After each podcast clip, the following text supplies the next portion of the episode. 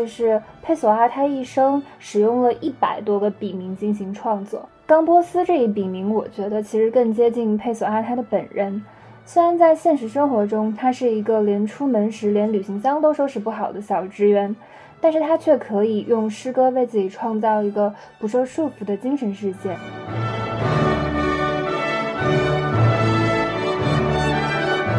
萨拉玛戈他就曾经说过，卡蒙斯写出了诗集《荣誉海滩》，在《卢基坦尼亚人之歌》中写出了民众的觉醒。他是一个纯粹的诗歌天才。是我们葡萄牙文学中最伟大的诗人。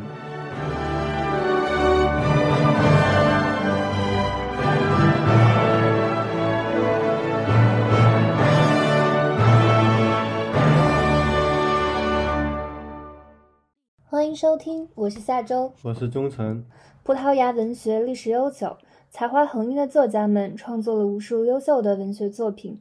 本次文学之旅。中欧国际文学节团队特别推荐葡萄牙 Top Ten 文学佳作中译本，入选作品排名不分先后。和其他书单一样，我们的书单也具有一定的主观性，并不是绝对权威的。我们的出发点是希望推荐给读者朋友们一些好书。在此，特别感谢中欧国际文学节团队以及出版行业同行的专业建议。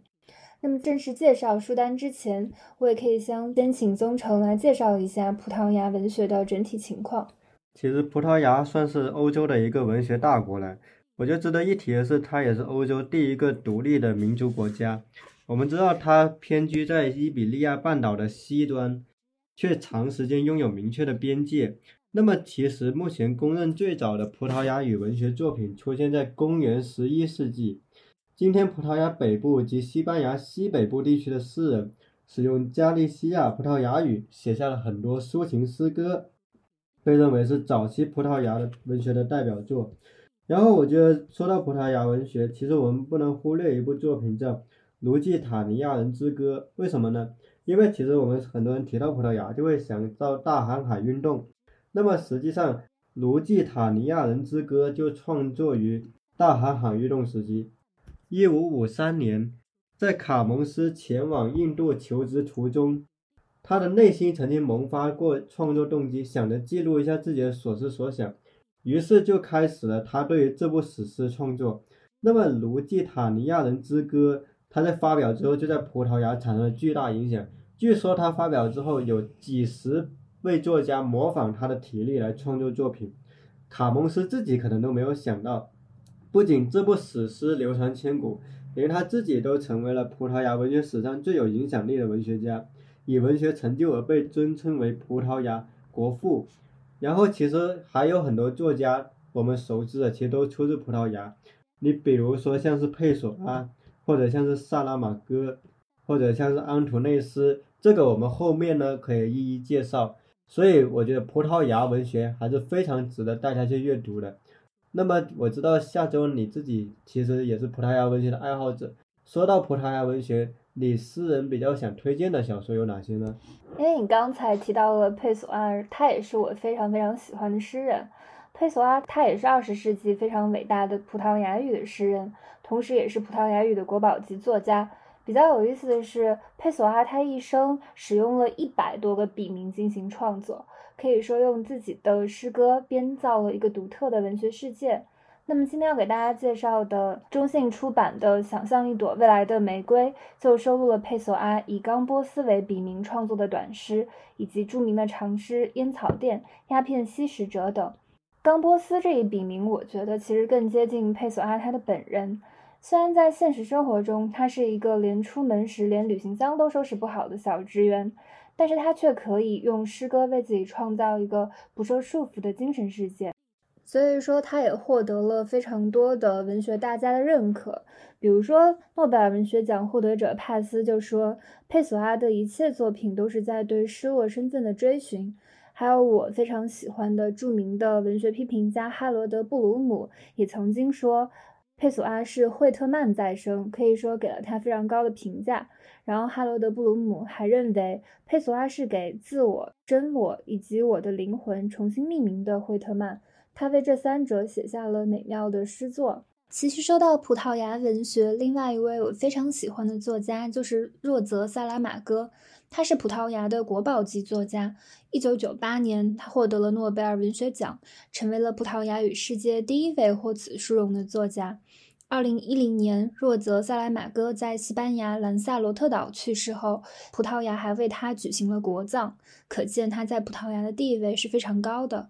那么今天要给大家推荐的就是《失明症漫记》这一本书。我是在二零二零年新冠疫情刚开始的时候读的，这本书的内容也恰好和疫情时期的隔离状态相呼应。在这本小说里，困扰人们的是一场白色瘟疫，被感染的人就会失明。小说中第一个失明的人坐在汽车里，绿灯亮起的时候，他也不开车，而是绝望地喊：“我瞎了，我瞎了。”有一位路人送他回家，却没有想到自己成了第二个牺牲者。就这样，人们接二连三的被感染，白色瘟疫也使整座城市都人心惶惶。失明者被强制隔离在一家废弃的精神病院里，但是失明症还是不受控制的蔓延开来。这本小说展现了萨拉马戈惊人的想象力和敏锐的洞察力。像我非常喜欢的文学理论和批评家哈罗德·布鲁姆就说，《失明症漫记》是萨拉马戈尤其令人吃惊和不安的作品。他那极具说服力的想象震撼人心，让读者深刻意识到人类社会竟是如此的脆弱、荒诞。这部作品必将永存。其实你说到萨拉马戈，我就想到一个有趣的段子。我们知道他是一九九八年成为第一位折桂诺贝尔文学奖的葡萄牙语作家。那么其实那一年是有两个葡萄牙语作家是热门的，一个是他，一个就是安图内斯。然后当时呢，其实盛传安图内斯也可能拿诺奖。那安图内斯呢就在家里面等电话，结果他家里的电话没有响，反而是萨拉马戈的电话响起来。安图内斯就一声叹息，因为他知道。萨拉马戈一拿奖，十年内葡萄牙语文学可能都很难再有第二个诺奖得主了。然后刚才其实你说到佩索阿，也是我特别喜欢的一个诗人。他有一个很有意思的特点，是他一生四十七年，其实大部分时间都特别低调。他生前只集结出版过一本英文诗集，一本葡文诗集，但是在他身后却有巨大的影响力，并且越来越被学界所重视。所以，当我们现在想到葡萄牙诗人的时候，佩索阿可能就是我们首先会想到的一位诗歌代表。那其实，葡萄牙诗人除了佩索阿，还有一位其实是不可错过的，就是埃乌热尼奥·德安德拉德。安德拉德有一本书我很喜欢，就叫《在水中热爱火焰》。那么这句标题本身就很吸引人。而安德拉德他其实是当代葡萄牙著名的抒情诗人。他也被提名过诺贝尔文学奖的候选人，并且曾在2002年获得葡萄牙语文学中的最高奖项卡蒙斯文学奖。那么，安德拉德实际上就是在佩索阿之外，自20世纪以来被国外意见最多的一位葡萄牙语诗人。他的诗歌其实善于使用那种陌生化的意象来表现出我们日常生活中可能忽略的一些细节，尤其是他对于。呃，自然风物，包括对于火焰、水、液体等的想象，其实是非常独到的。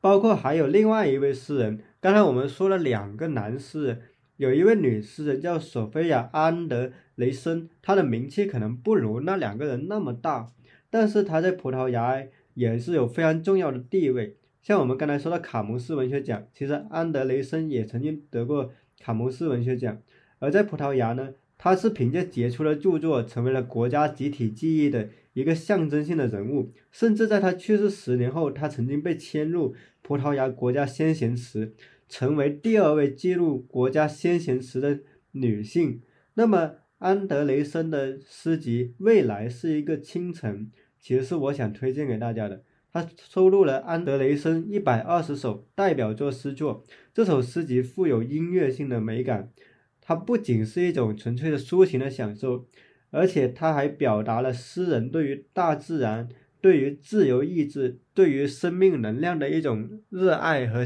赞美。所以，其实说到葡萄牙的诗歌领域，我可能会想补充这么两位作家。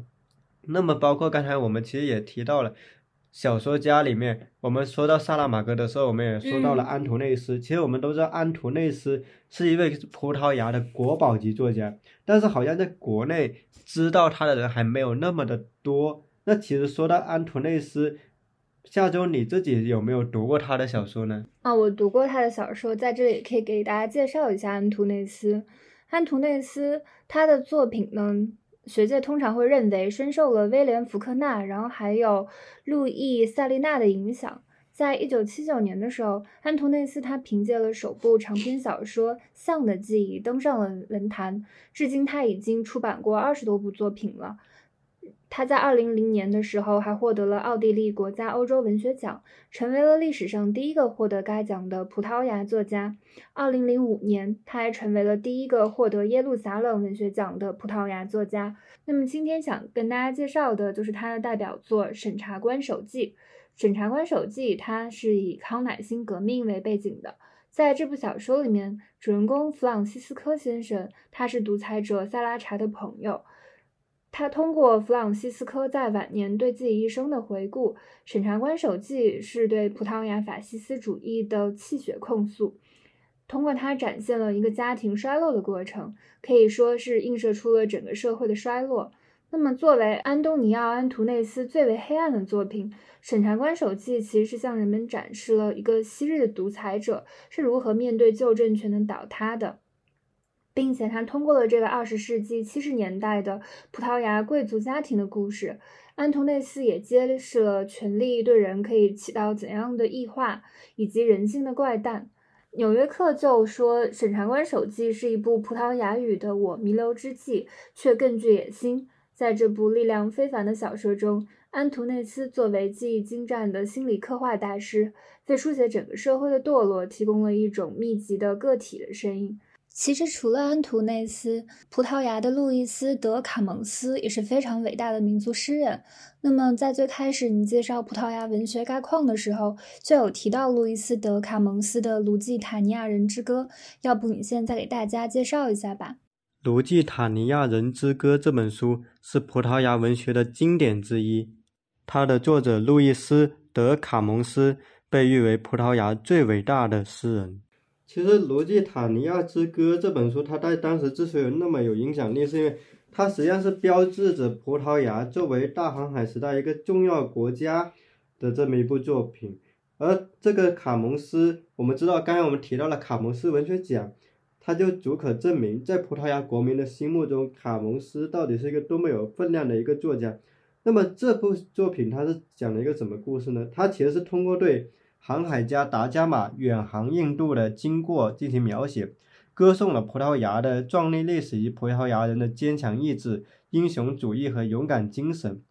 萨拉马戈他就曾经说过，卡蒙斯写出了诗集《荣誉海滩》，在《卢基塔尼亚人之歌》中写出了民众的觉醒。他是一个纯粹的诗歌天才，是我们葡萄牙文学中最伟大的诗人。他就是卡蒙斯。无论怎样评价他，会让自称比卡蒙斯更伟大的诗人佩索阿多么痛苦。除了卡蒙斯为我提供了最简朴的范例外，没有任何东西适合我，我也学不会任何东西。他纯粹的人性，例如那种骄傲的谦卑，为我树立了榜样。由此可见，我们就能知道卡蒙斯在许多葡萄牙作家心目中的地位是有多么的高，而他为葡萄牙文学所。创造的一个范式，就是一种气象广厚，但是语言又细腻优雅的一种文学品质。这个文学品质其实是非常值得我们去欣赏的。那么，其实我们说完了这些作品，我们其实还可以讲一些可能没有那么有名，但是也挺有趣的作品。嗯，比如我们放眼到当代葡萄牙的领域，像我们之前其实就聊过，我我们读到一本叫做《四先生》的小说，它好像也蛮有趣的。下周你自己当时也对四先生有过一番交流，你觉得四先生打动你的到底是什么呢？我觉得还是对日常生活当中的人的记录，比如说我非常喜欢米格尔街。那么四先生呢，他其实也是葡萄牙的作家贡萨洛·曼努阿尔·塔瓦雷斯创作的街访系列当中的故事，他分别讲述了四个街访人物的日常趣事。又将这些人物冠以著作诗人和作家的身份，因为是四先生嘛，所以说他也给他们取了四个名字，分别就是瓦莱里先生、亨利先生、布莱希特先生和卡尔维诺先生。然后这每一篇又分成了许多简短的篇幅来叙述，有时候甚至他就只写了一句话。正是这样奇特的碎片式的叙述，就使他的创作很难被归为现有的任何的文学形式。虽然说国内的读者对塔瓦雷斯并不是特别的了解，但他其实是葡萄牙当代非常新锐的小说家，也斩获过非常多的文学奖项。嗯，比如说他凭借《耶路撒冷》荣获了葡萄牙萨拉马戈文学奖和商业银行千禧年的阅读奖。他的在科技时代学会祈祷也荣获了法国2010年年度最佳的外国图书奖。他的小说也被翻译成了非常多的语言，还被改编成了话剧、舞蹈、广播和微电影。其实你看他的那个小说的名字，比如说在科技时代学会祈祷，这些也都非常的有趣，所以可以反衬出塔瓦雷斯是一个非常 新锐的、非常有趣的作家。那其实你说到葡萄牙的其他有趣的文学，我觉得有两本书也是可以对读的，嗯，刚好他们的书名还挺对仗，一个叫《火与灰》，一个叫《陈与山》。嗯那么《火与灰》的作者叫马努埃尔·达丰塞卡，他其实是一位葡萄牙新现实主义流派的作家。那么这部小说集其实是他在1951年创作的一部短篇小说集。那这部小说集它其实根植于丰塞卡的家乡阿连特鲁省，记录了家乡的人民的日常生活，但是同时又呈现他们如何遭受到日常的缓慢的暴力，却从不放弃希望的那种精神品质。而丰塞卡是一直主张将文学作为介入生活的一种方式，而《陈与山》的作者呢，就是埃萨德克罗兹，他也是一位葡萄牙现实主义作家。那克罗兹就深受1865年葡萄牙文学著名论争科因布拉问题的影响。他认为葡萄牙文学应该放弃落伍的形式，反映现实，以促进改革的发生。我们就会发现，科洛兹的文学主张其实跟丰塞卡的文学主张是有异曲同工之妙的。那科洛兹其实就擅长写那种讽刺小说，而陈雪山就是他讽刺小说的一个代表作之一。所以，其实说到这种我们国内不太了解，但是挺有趣的葡萄牙的文学，我觉得这两部现实主义作品也是可以提一提的。刚才你说到的《程与山》《火与灰》这两本书，的确是非常优秀的葡萄牙语文学作品。那么，还想给大家推荐另外一本同样非常优秀的葡萄牙语文学作品，它就是米盖尔·托尔加的《幸运的冒险家先生》这一本书。米盖尔·托尔加呢，他被认为是当今葡萄牙最优秀的短篇小说作家。他的散文是诗歌的继续，或者说诗歌是散文的继续。散文更能代表米盖尔·托尔加他真正的风格，因为米盖尔·托尔加他的词汇非常的丰富，用词简洁，然后非常富有节奏感。你甚至可以就着他的节奏感将这些诗歌唱出来。如果你读他的诗，就可以从他的作品当中看到既不贫乏也不米粒，既不世俗也不文学化的葡萄牙语。今天要给大家介绍的这本《亲爱的冒险家先生》，就收录了托尔加代表作，他们分别是《动物趣事与山村故事》《老狗奈罗》《懒猫马格》等作品。葡萄牙是一片文学沃土，自古以来诞生了非常多优秀的文学作品。除了以上作家，宝拉·比森特、艾丽塞·维阿拉、比山耶、伊莎贝尔·马丁斯、莉迪亚·若热等也是非常值得关注的葡萄牙作家。欢迎感兴趣的读者朋友们参考这份书单，开启一趟精彩的葡萄牙文学之旅。感兴趣的读者朋友们可以参考这份书单，开启一趟精彩的葡萄牙文学之旅。